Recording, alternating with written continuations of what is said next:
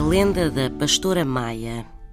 Reza a lenda que, há muitos, muitos anos, uma pastora, chamada Maia, pastoreava as ovelhas enquanto o amigo Tobias tocava flauta quando, de repente, surgiu um forasteiro.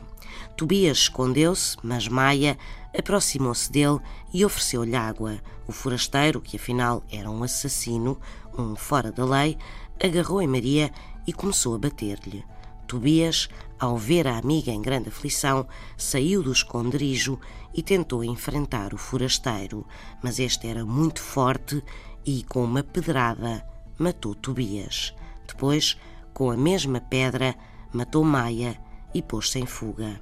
Chegada a noite, o pai de Maia estranhou a filha não ter ainda voltado para casa e começou a procurá-la.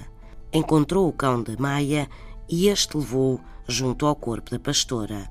Foi tal a dor do pai de Maia que o pobre homem ficou ali para sempre, mesmo depois do enterro da filha e durante dias a fio, meses no local onde Maia tinha sido assassinada, até que um dia pareceu-lhe ver a filha e nesse preciso momento exclamou: Maia, minha filha, agora posso morrer feliz.